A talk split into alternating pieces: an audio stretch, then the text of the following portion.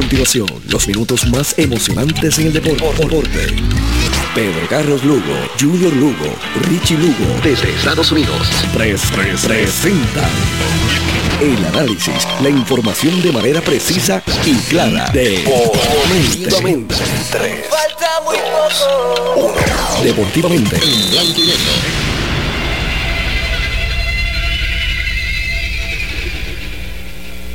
Buenas noches amigos deportistas de todo Puerto Rico, buenas noches tengan todos y bienvenidos a Deportivamente en Blanco y Negro.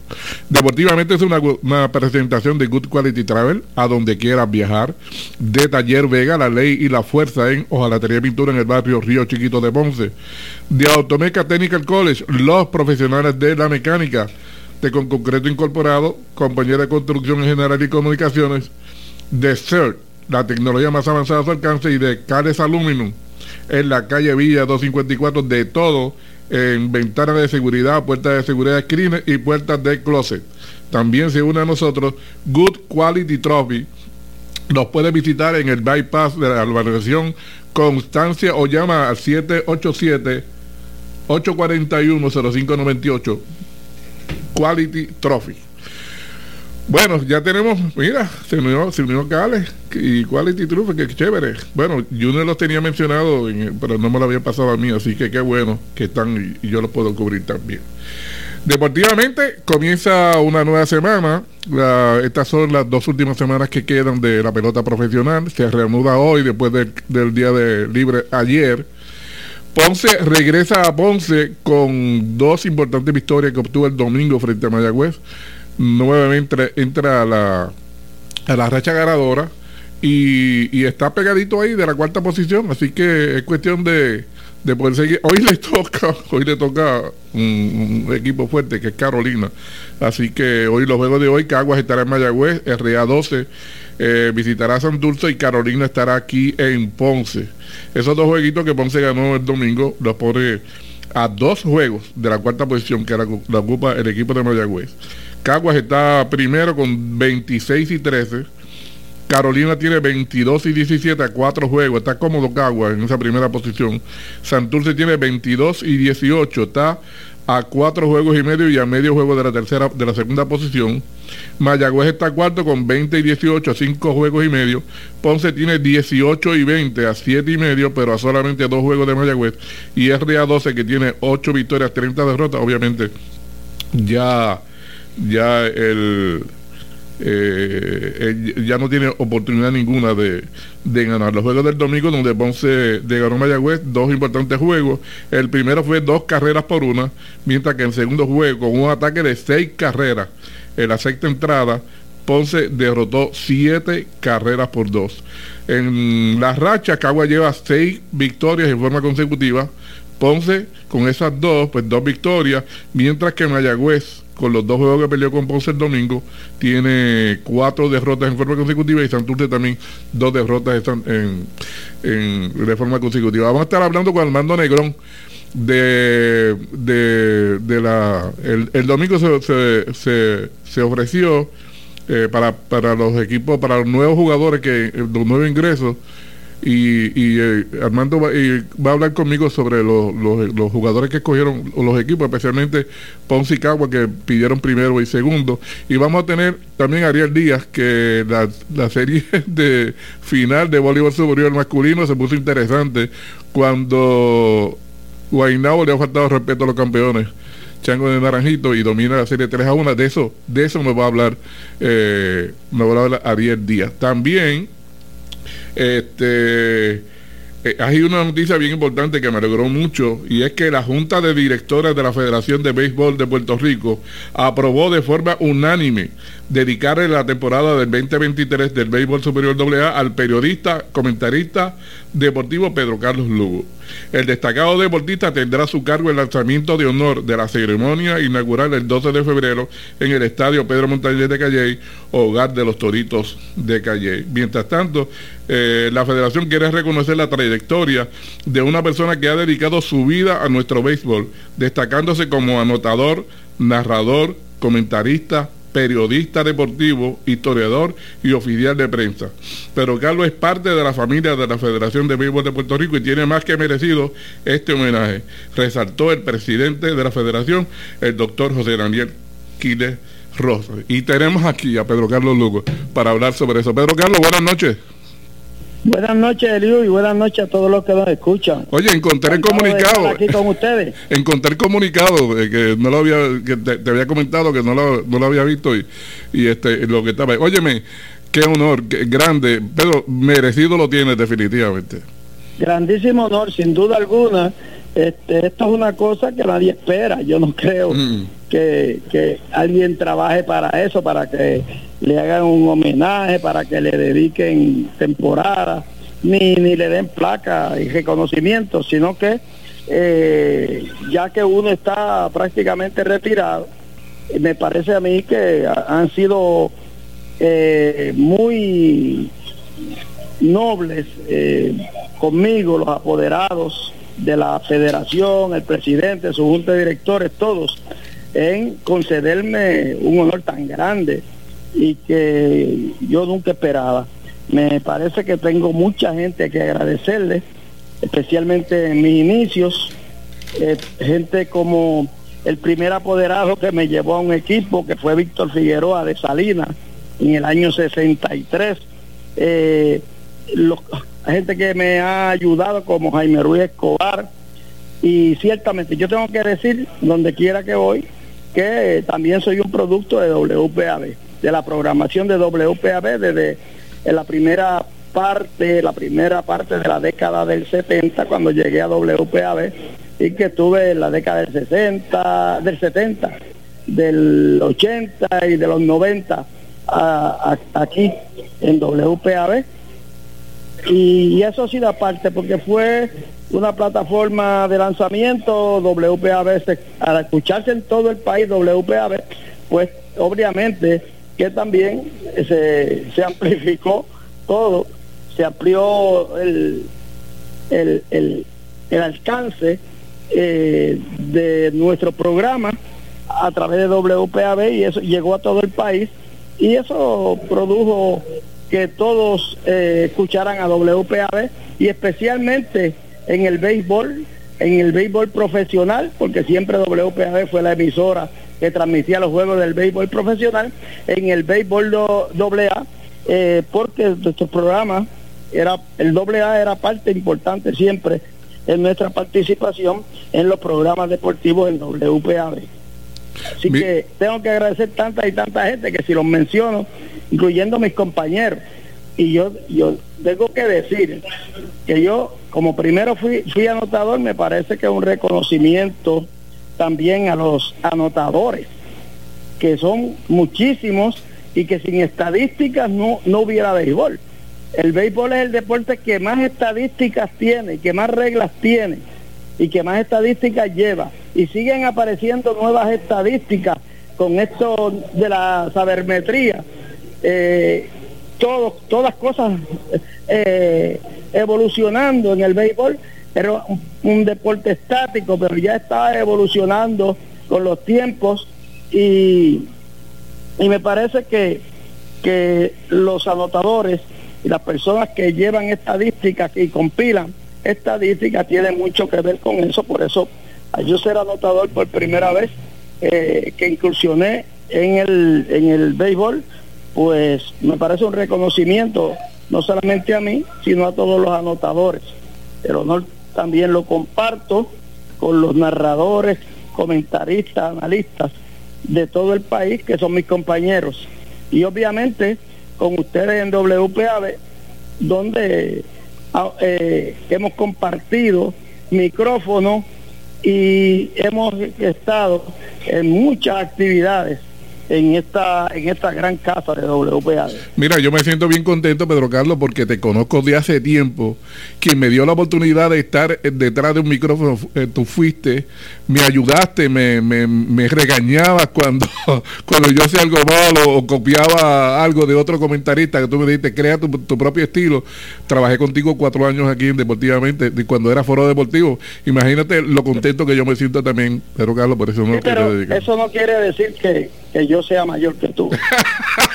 Eso solamente quiere decir que yo llegué primero. Llegaste primero, sí. Me acuerdo la primera oportunidad que me diste, que tú fuiste a Ay Bonito, a una carrera del pavo, del pavo. Una carrera del pavo y me dijiste, te toca a ti bregaro. Y, y, te digo que me sentí tan bien porque tú participaste en el programa y luego me dijiste, el lo hiciste muy bien. Y eso me motivó con el cuidado tuyo para, para, para, trabajar cuatro años contigo y a la verdad que, que me hizo conocer a mucha gente que, que, que escuchaba eh, mi voz y, me decía, yo te escucho en la radio y yo soy fulano de tal.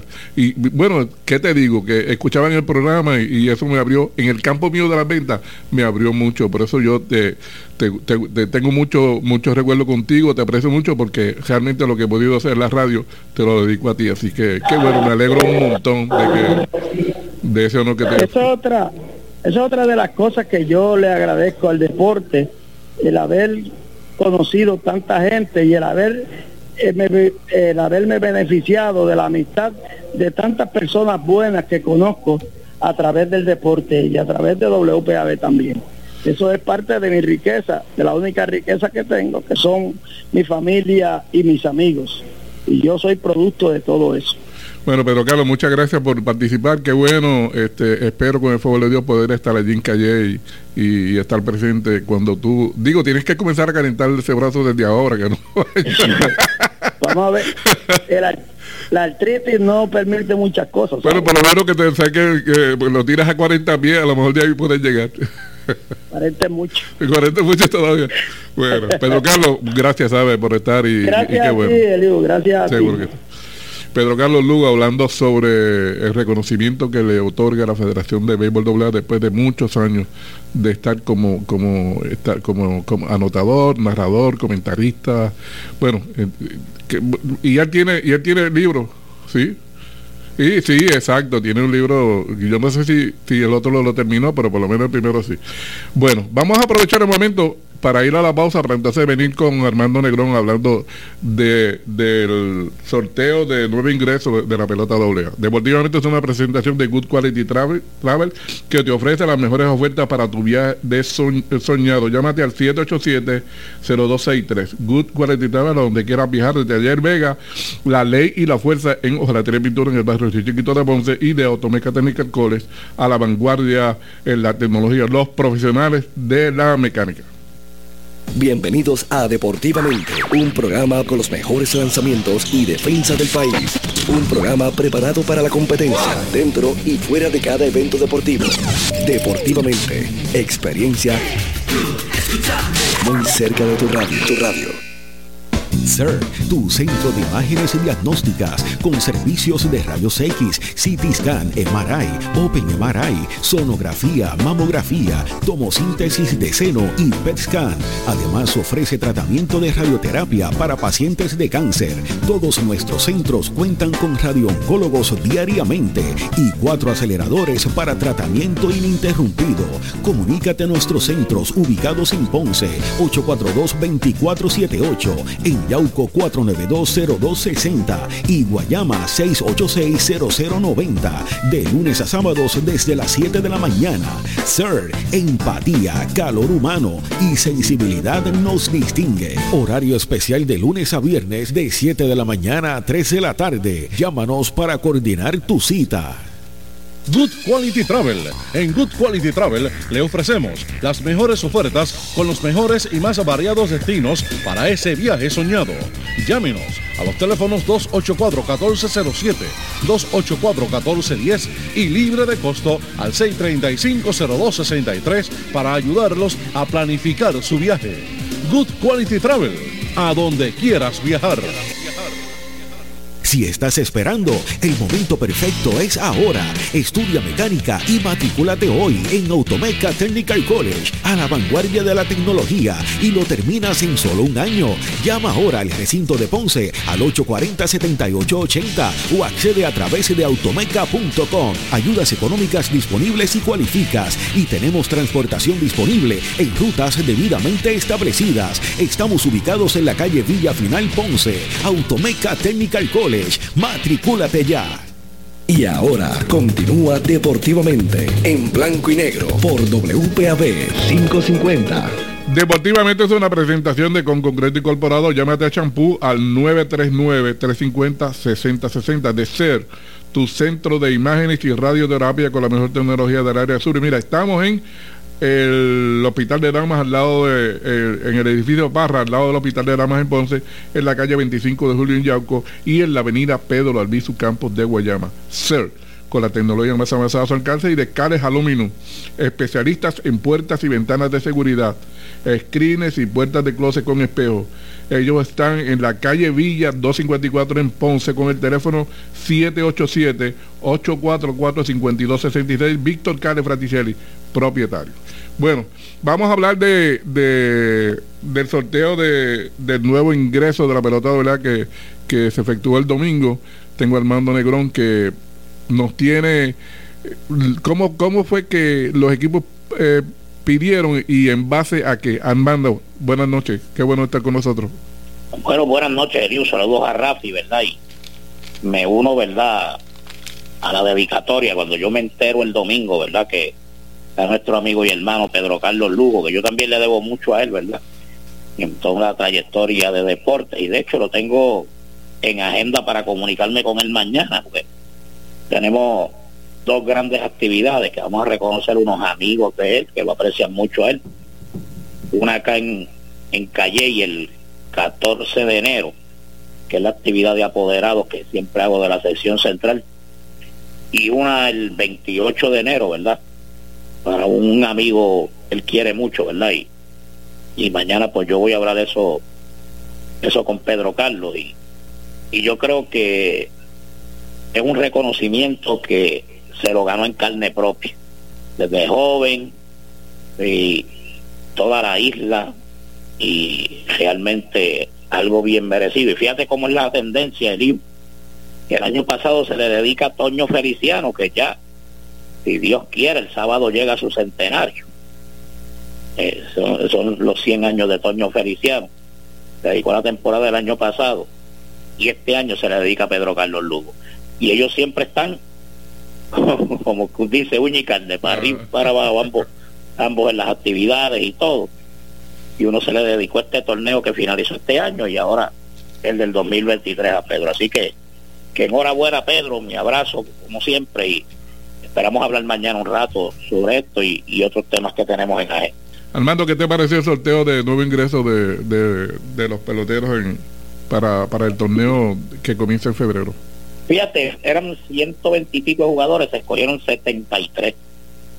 Hubo, fíjate, en ronda, bien abajo se escogieron jugadores con experiencia profesional conocido. Y el día antes del sorteo, el pasado sábado en el programa, yo tenía a Julio Osuna, el apoderado de Cagua. Y él allí nos confirmó de que Jason García, que se esperaba que fuera la primera selección, un lanzador que está activo con Santurce, que ha estado en el equipo nacional, eh, retiró su solicitud ya que va para una liga en México. Y entonces, eh, porque si entras al sorteo y te seleccionan, tienes, tienes que estar con el equipo, si no te suspenden dos años. Y él pues retiró su solicitud. Él parece que habló con el equipo de Ponce y habló con Cagua, que no lo seleccionaran, ¿verdad? Porque él no, no iba a estar disponible y entonces pues ahí Cagua selecciona a Jan Figueroa. Y entonces Cagua cogió a Kenen Irizarri, que ha jugado muy bien con RA12. Ambos estuvieron con la selección sub-23. Y entonces, eh, y fíjate que de parte de eso, ¿verdad?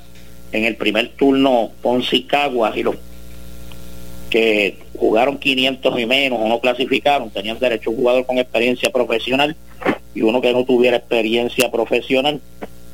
Y fíjate, Caguas hizo unas selecciones como este este Ponce, debo corregir, seleccionó a Ojani Chacón, que es lanzador, Yamil Rodríguez, que es guardabosque, Cali Ford, y, y también a Jalen Mateo, que es infiel.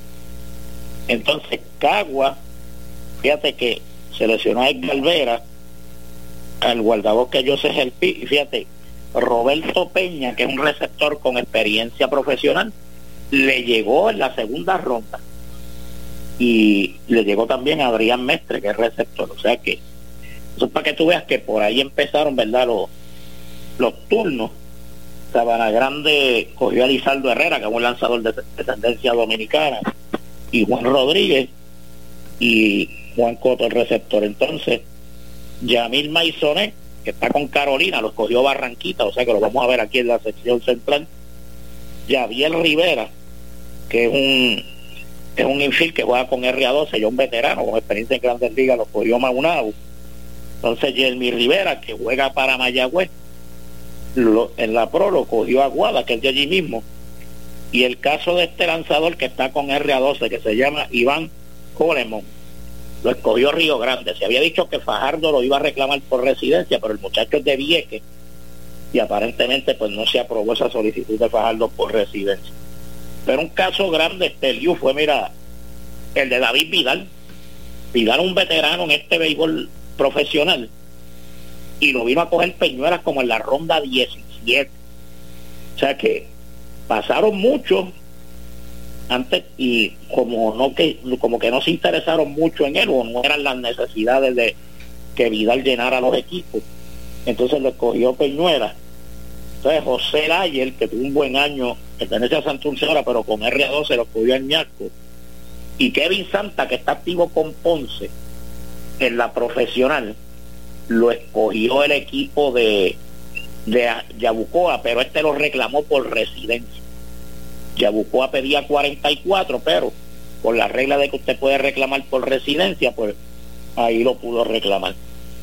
Entonces, Guayama cogió a Willy Río, entre los que seleccionó, que está activo con Mayagüez en la profesional.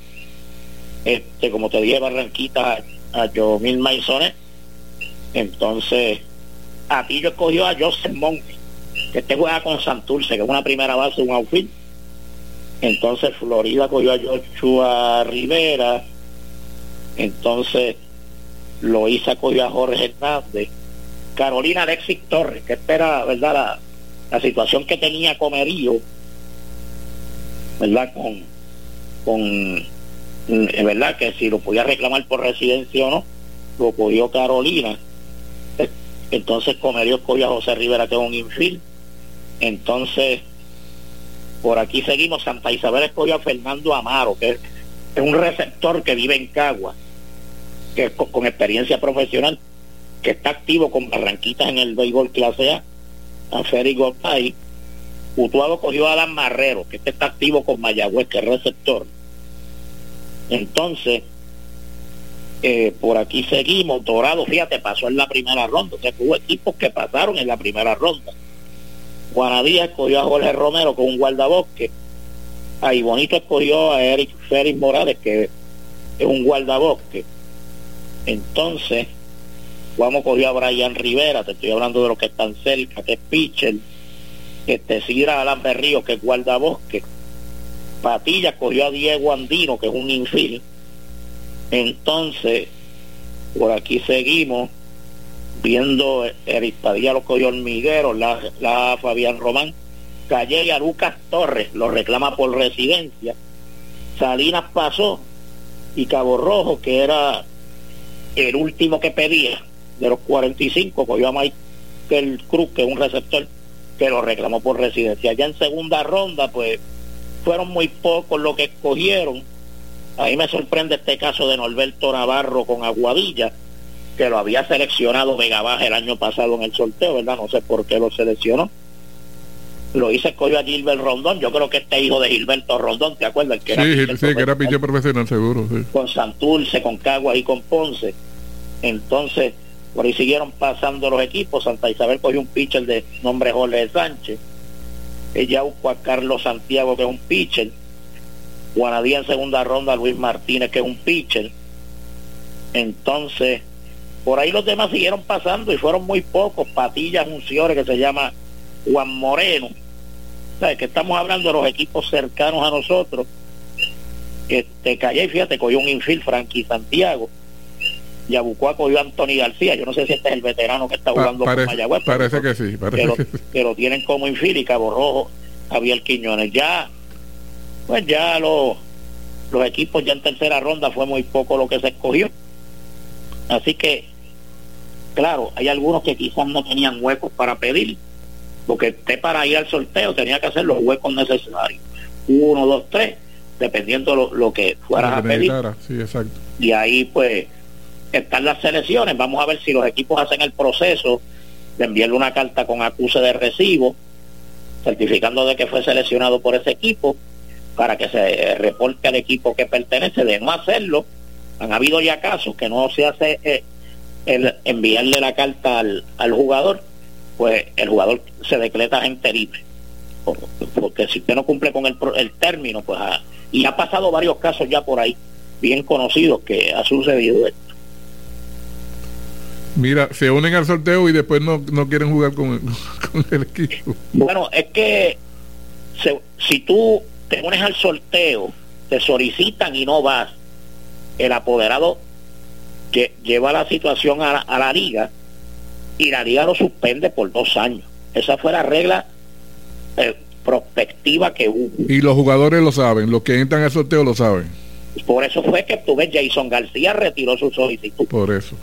La, la retiró porque eso te abre la puerta que si el año que viene no tienes un contrato en ligas independientes o en béisbol organizado. Puedes entrar al sorteo de nuevo. Entonces puedes radicar nuevamente y puedes entrar al sorteo. Entonces, eh, el jugador seleccionado es reserva del equipo por dos años. Y obligatoriamente en los primeros seis juegos de la temporada tienes que mantenerlo en el roster. Porque si no lo mantienes, después de eso, pues si no te resulta el que ayude al equipo, lo puedes dar de baja después de los de los seis juegos, pero tienes que tener los seis juegos en el roster. Para, si tú lo mantienes en la nómina, tiene que estar dos años con el equipo. Pero lo puede dejar libre después que termine la temporada. No, no, Si participa contigo, tiene que estar otro año. dos años, ok. Sí, esto a veces se hace, ¿verdad? Porque, por ejemplo, viene un jugador, no le interesa jugar en el equipo, que de hecho el, juego aquí, la, lo de los Pumas lo estaba hablando, o sea, es lo que yo siempre he dicho. Hay muchos jugadores con experiencia profesional de grandes ligas que van a pueblos distantes de donde viven a jugar o van al exterior. Y sin embargo, Puerto Rico un 100 por 35. Si hay un equipo, ¿verdad?, que no ves que es un equipo, vamos a decir, ¿verdad?, que sea competitivo, que sea llamativo, pues prefieren no jugar, esperando, ¿verdad?, que llegue la oportunidad de que llegue un equipo élite y lo pueda conseguir. Mira, Armando, de los, de los jugadores que no fueron seleccionados, ¿hay alguno que, que, que tú pienses que pudo haber sido y lo dejaron pasar? Bueno, pues no, no conozco, ¿verdad? Porque hay muchos que han jugado béisbol clase A, que estaban jugando béisbol clase A, eso, ¿verdad? Ahora quedan libres, que ahí ellos pueden ir a practicar donde ellos deseen. Con cualquier equipo. En ese caso.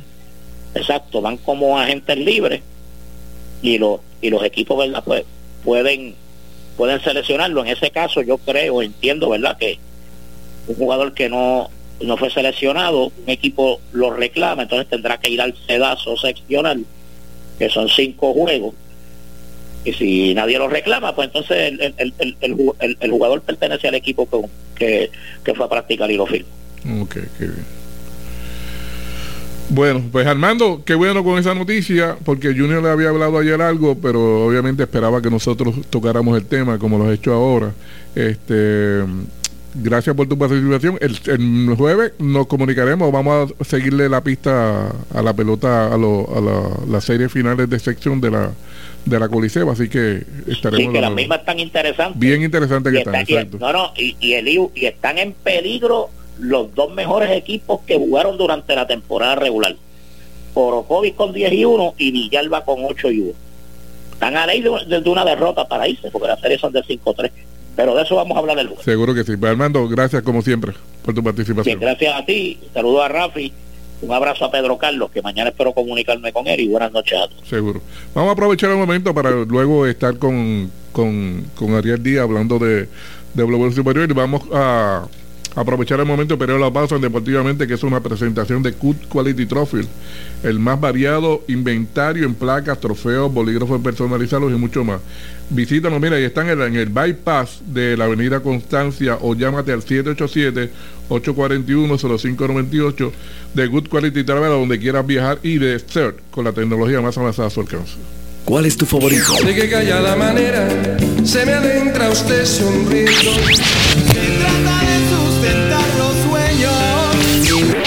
Entérate hoy. Entrevistas, resultados, deportivamente. En blanco y negro.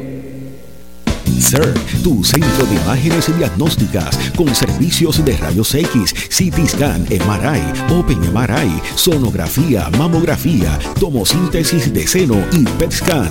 Además ofrece tratamiento de radioterapia para pacientes de cáncer.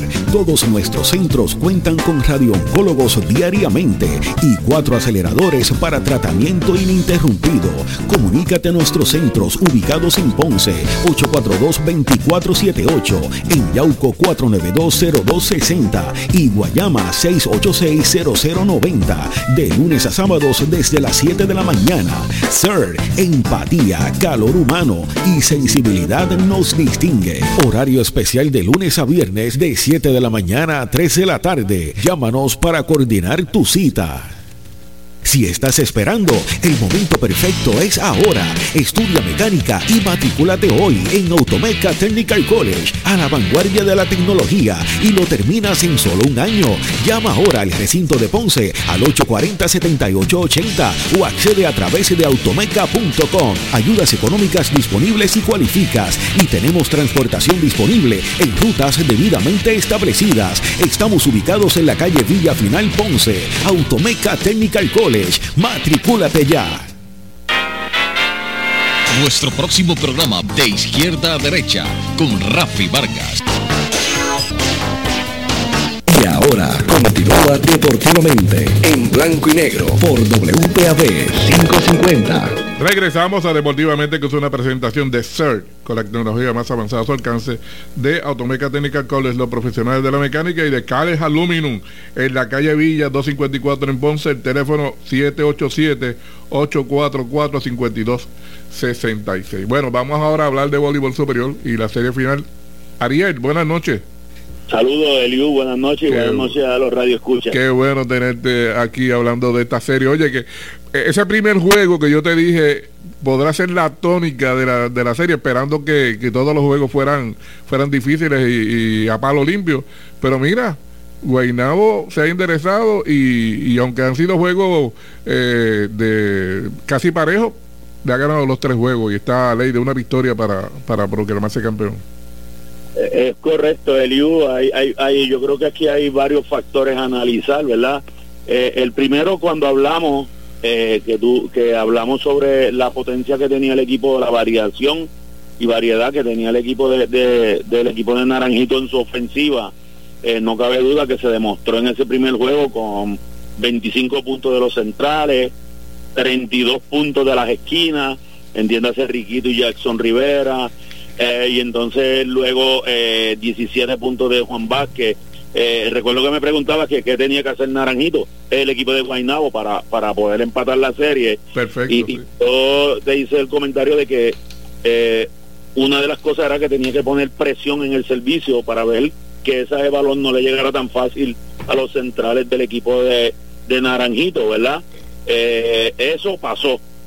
Eso pasó, aunque lo que no pasó fue que comenzó con Mencía, eh, que yo te dije que, que me preguntaste y yo te dije que una alternativa podía ser eh, Giancarlo Ortiz. Sin embargo, hay que reconocer que eh, luego de ese partido vimos un equipo de Guaynabo arriesgando mucho en su servicio.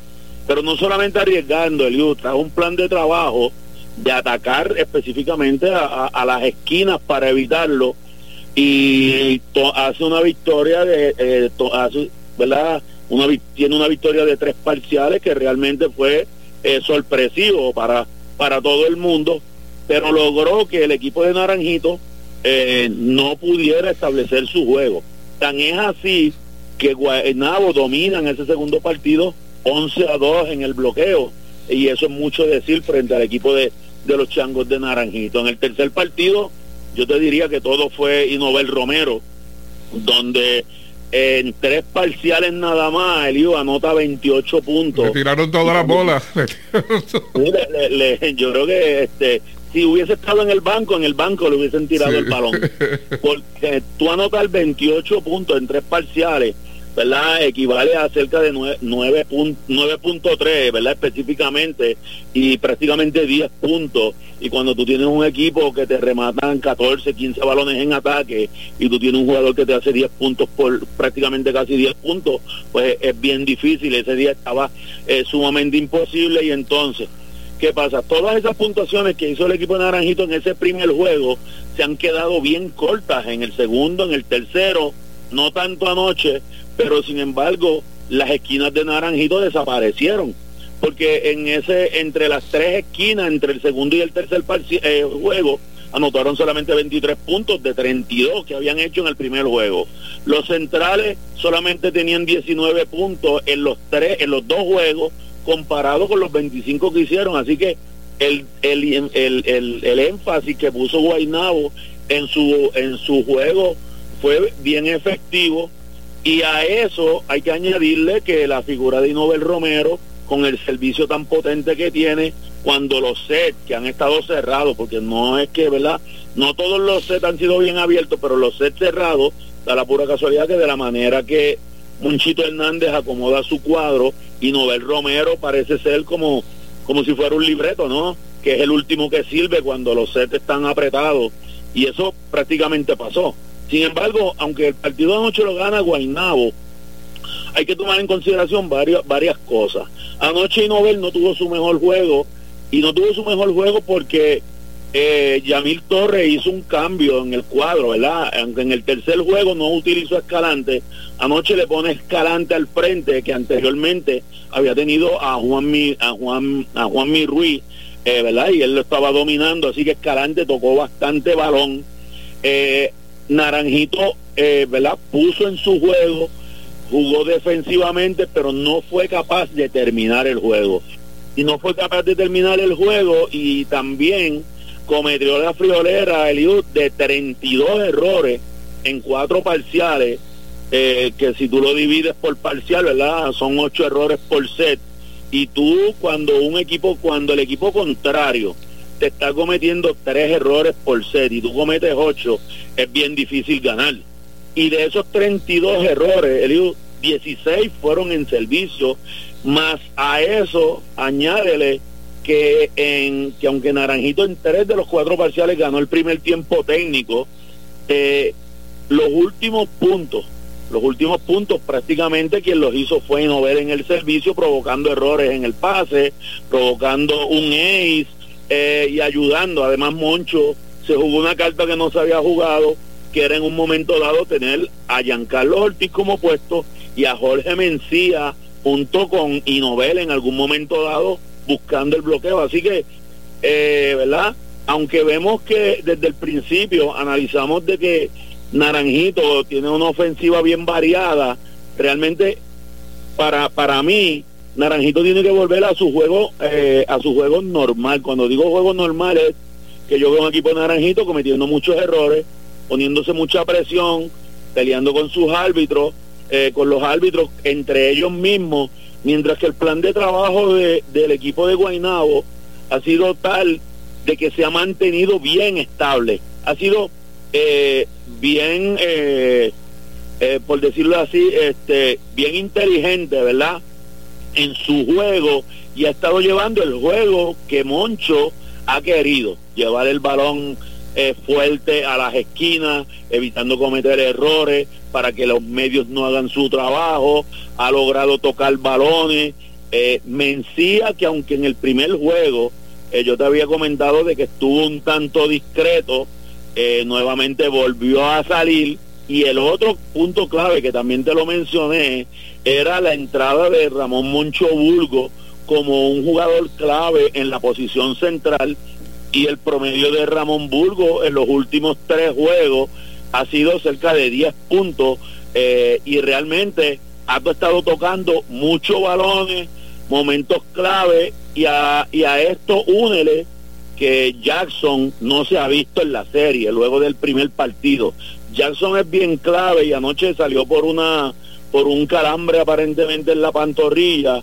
Así que para mañana, que podría ser el último juego de Naranjito, ¿verdad? Y que la serie se acortara, contrario a lo que habíamos pensado, eh, Naranjito anoche dominó las estadísticas, la mayoría de las estadísticas, pero dominó la, también hizo más, más en lo que ningún dirigente quiere, que fue hacer más errores. Y Naranjito tiene que bajar ese por ciento de errores a menos de cinco errores por parcial. Y yo creo que la serie se puede alargar si eso sucede, porque anoche eh, Yamil dejó a, Pichi, a Piqui eh, Candelario en el banco, trajo a Escalante y a Chomo, y en el primer parcial llegó a estar 9 a, 9 a 5 a favor de, de, Naranjito, en el segundo parcial llegó a estar 10 a 6 a favor de Naranjito, pero no pudieron aguantar eh, ¿verdad? El, juego del equipo de Guainabo eh, y otra figura clave eh, que le ha estabilizado un juego increíble ha sido el trabajo de Juan Riva y del líbero Arner Cabrera, que ha tenido una, una, una excelente serie. Así que yo creo que Naranjito tiene las manos bien llenas, pero eh, yo, yo pienso que si pueden manejar su juego, pueden manejar sus emociones, pueden manejar sus errores, esta serie se puede alargar desde el punto de vista como estuvo Naranjito anoche, que realmente eh, eh, estadísticamente, ¿verdad? Tú dices, uno piensa que yo dominé en ataque, yo dominé en pase, yo dominé en, en, en las defensas, sin embargo perdí el juego. Pues el juego se perdieron en los errores. Y eso es lo que tiene que mejorar Naranjito si quiere ganar mañana, extender la serie, o si no tendremos un nuevo campeón. Mira, Ariel, eh, yo, yo creo que todavía Naranjito no ha perdido, aunque el juego que ganó en su cancha, el Angelito, tuvo que luchar cinco sets. Eh, tiene, tiene, tiene oportunidad mañana de volver al nido de Chango y entonces tratar de ir a, a Guaynabo a robarse un juego porque entonces tendría el juego final en su cancha de nuevo así que mm, yo yo yo creo que yo puedo esperar que, que Naranjito se recupere y que pueda pueda llegar al máximo que pueda llegar al máximo. debe tener debe tener esa reacción Eliu debe tener esa reacción porque es un equipo de es un equipo de tradición es un equipo de carácter tiene las herramientas para hacerlo eh, pero definitivamente no puede ir a jugar un juego bajo presión. Tiene que ser un juego normal y son jugadores que, que ya han jugado bajo presión, ¿verdad? Hay que ver cómo que Juan Ruiz incluso hasta anoche en un momento dado se, se viró el tobillo, pero siguió jugando. Hay que ver cómo la parte emocional, más que la parte de juego, porque el juego, eh, lo más que han hecho son errores. Ahora, si disminuyen eso, el carácter, la veteranía, eh, la inteligencia, eh, ¿verdad? Todo eso, esos, todos esos detalles los tiene el equipo de Naranjito como para poder extender la serie y no solamente extenderla, sino volver a Guaynabo y, y, y, y robarse un juego, porque el dato más importante de todo esto es que anoche, aunque, ¿verdad? Eh, aunque ganó el equipo de Naranjito, mantuvieron a Inoverso eh, en menos de 20 puntos. Y en ninguno, ¿verdad? En los otros partidos había estado dominando bien cómodo y anoche no fue así, pero el factor errores, tú no puedes votar, eh, eh, no puede, no puede ser que en cuanto a los errores, tú dobles los errores del equipo contrario. Anoche Naranjito hizo eh, 32 y Guainabo solamente 16 errores y la mayoría de los errores vinieron en el último tercio del set, después del punto 17, después del punto 18 eh, y mucho más después del punto 21, 22, donde, eh. Por, por estrategia básicamente del dirigente, que hay que darle crédito a Moncho de cómo alineó su, su equipo y Nobel Romero, este fue eh, en, tres de esos cuatro parciales eh, incluso el que el que perdieron 25 a 23, Eliu, estaba ganando el equipo de Naranjito eh, 24 a 21 y ellos pusieron el set 24 a 23 con dos servicios directos de Inobel Romero y gana el set 25 a 23 porque Inobel deja el, el, servicio en la malla. O sea que, que han tenido eh, problemas en ese aspecto y eso es un problema que tienen que resolverlo eh, con urgencia pero yo creo que tiene que ver mucho con el aspecto eh, emocional también para, para que ellos puedan entonces eh, obtener una victoria y volver a ser el equipo, ¿verdad? Que, que normalmente hemos visto. Aparte de que Liu, la fanaticada no ha sido, es más, hemos visto incluso contrario a lo que pensábamos, ¿no? El mundo ha ido cambiando mucho y contrario a lo que pensábamos, hemos visto más fanáticos incluso de Guaynabo que hasta Naranjito. Ver una cancha como Naranjito prácticamente vacía, realmente es un tanto difícil, eh, es bien difícil de pensarlo por la tradición que tiene el equipo de Naranjito, aunque hay una realidad.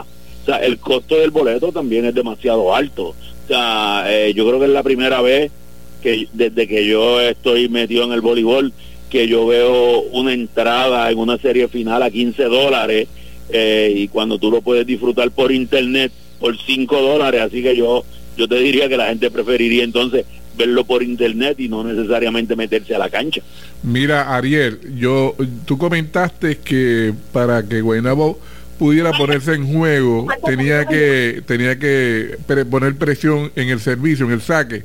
Eso le ha creado dificultad a Guaynabo en llevar el pase al medio, que puedan, puedan usar el medio, puedan usar las esquinas o el zaguero. Pues mira, yo creo que él, eh, eh, dificultó mucho en el segundo juego y en el tercero. En el tercero porque realmente eh, en el segundo sobre todo influyó mucho porque cometieron muchos errores en el pase y ya te digo, los centrales no pudieron hacer su juego. Sorpresivamente, en el tercer juego vemos como Yamil decide dejar a Escalante en, en, el banco y traer a Piqui, Piqui Candelario y Chomo Rivera y no es que no hicieron el trabajo, es que yo entiendo que Escalante ha sido un factor decisivo. Tan es así que anoche, cuando entonces deja a Piqui Candelario en el banco, trae a Enrique Escalante y es el hombre que estuvo tocándole balones toda la noche a Inobel Romero, eh, pero yo creo que sí, le ha afectado mucho y las esquinas de ni los medios ni las esquinas han podido hacer el, trabajo como probablemente, ¿verdad? El acomodador Juan Mi Ruiz eh, quiere hacerlo. Yo creo que la constante del equipo de Naranjito en estos momentos ha sido, desde la entrada de Chomo, ¿verdad? ha jugado muy bien en los dos partidos que ha jugado, ha sido eh, Juan Vázquez ofensivamente, que ha estado consistente, eh, y las esquinas han estado subiendo y bajando. Tú tienes un Riquito Vega que en el primer partido te hizo 21 puntos, 20 de ellos en ataque, y en el segundo juego solamente hace dos puntos. O sea, eh, eh, si ha pasado esa inconsistencia, pues tiene que haber eh, sufrido el equipo de Naranjito en ese el equipo de Naranjito en ese aspecto y le ha afectado porque no ha podido desarrollar su juego como lo ha hecho aparte de los movimientos que ha estado haciendo el equipo de el equipo de de Guaynabo. Por otro lado, vimos un equipo de Naranjito que anoche terminó con con algunos jugadores de verdad de la reserva e incluyendo entre ellos un incluyendo uno de los opuestos terminó como esquina teniendo a un Titón López en el banco, o sea que realmente yo creo que eh, se ha visto la presión y yo creo que el trabajo de Moncho Hernández como dirigente también se ha visto en esta serie. Bueno, la serie se reanuda mañana y es en el nido de Chango. Es correcto, la serie se reanuda mañana, eh, de ganar mañana Naranjito, ¿verdad? Pues provocaría eh, un sexto juego el viernes eh, en Guainabo y nuevamente de ser así, ¿verdad? Provocaría un séptimo el próximo lunes. Pero hay que ir paso a paso porque eh, por lo menos desde el punto de vista que yo lo veo, vimos un equipo naranjito anoche mucho mejor que en el segundo y el tercer partido, así que es de esperarse que Naranjito saque ese orgullo mañana. Mañana yo creo que es el juego del orgullo, ¿verdad? El de como decimos nosotros, el de la vergüenza, eh, porque sabemos que tiene el talento, eh, tiene la capacidad y, y, hay que ver cómo, ¿verdad? cómo ellos dialogan hoy, si se reunieron a practicar, eh, qué, qué, va a utilizar eh, su dirigente, ¿verdad? ¿Cuál va a ser la estrategia que va a utilizar mañana?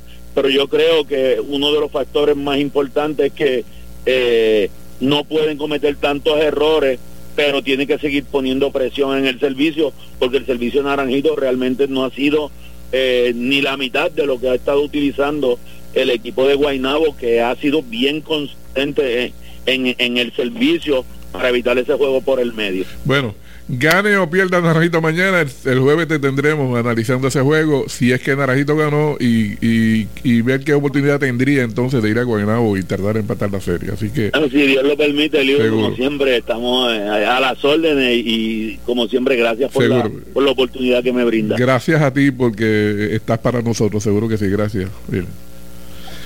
Ariel Díaz desde Junta analizando la serie la serie final de voleibol. En la Grandes Ligas, oye, me parece que hay algún tipo de problema con Carlos Correa, porque el equipo de San Francisco iba a anunciar oficialmente la contratación de Carlos y la, conferencia de prensa y la cancelaron y aparentemente algo en la salud de Carlos parece que no anda no anda bien.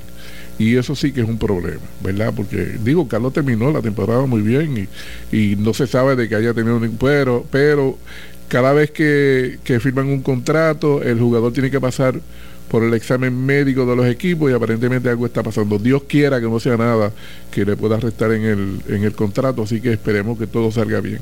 En la Grandes Ligas también, Marto Tavino, que, que era lanzador de los Mets en relevo, firmó un contratito por dos años más y se quedó con los Mets.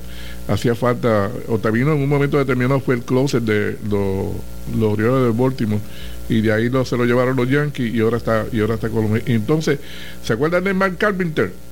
Que los Yankees lo firmaron eh, en la fecha límite de, cambios en la Grandes Ligas y tuvo tuvo uno una bueno esa eso, esa serie los juegos que jugó conectó 13 cuadrangulares, avivó a los Yankees, fue una persona bien importante. No pudo terminar con los Yankees porque se lastimó una fractura y obviamente la ofensiva de Mark Carpenter le hizo falta a los Yankees en, en esa serie que perdieron pues firmó un contratito con los padres de San Diego. Así que parece que mucho. Eh, mira, puede jugar tercera base, puede jugar segunda base, puede jugar primera base, puede jugar en los, en los jardines. Y yo creo que una persona que puede desempeñarse en todas esas posiciones es bien importante para, para un equipo. Y Justin Verlander hoy oficialmente eh, se presentó como, como, eh, como lanzador en la conferencia de prensa donde, donde ya el, el, oficial es un mes, un mes ya. Y, y este y, espera, espera, espera que, pueda ayudar a los Mets porque están invirtiendo mucho dinero, están invirtiendo mucho dinero en los Mets y esperan que, que Belander y Chaser sean los puntales en, en la rotación de los de los Mets de Nueva York. Bueno, hasta aquí nos trajo el tiempo, vamos a estar jugando hoy. Así que, veremos a ver mañana cómo que necesita, necesita ganar contra Carolina, así que veremos a ver qué pasa. Hasta aquí no trajo el tiempo. Yo regreso mañana a las 7 con el favor de Dios. Que tengan todos buenas noches. Escucharon de, Deportivamente, una producción de Junior Lugo, asistente creativo Adrián Ortiz. Mañana hay más en blanco y negro. Tu WPB 11550.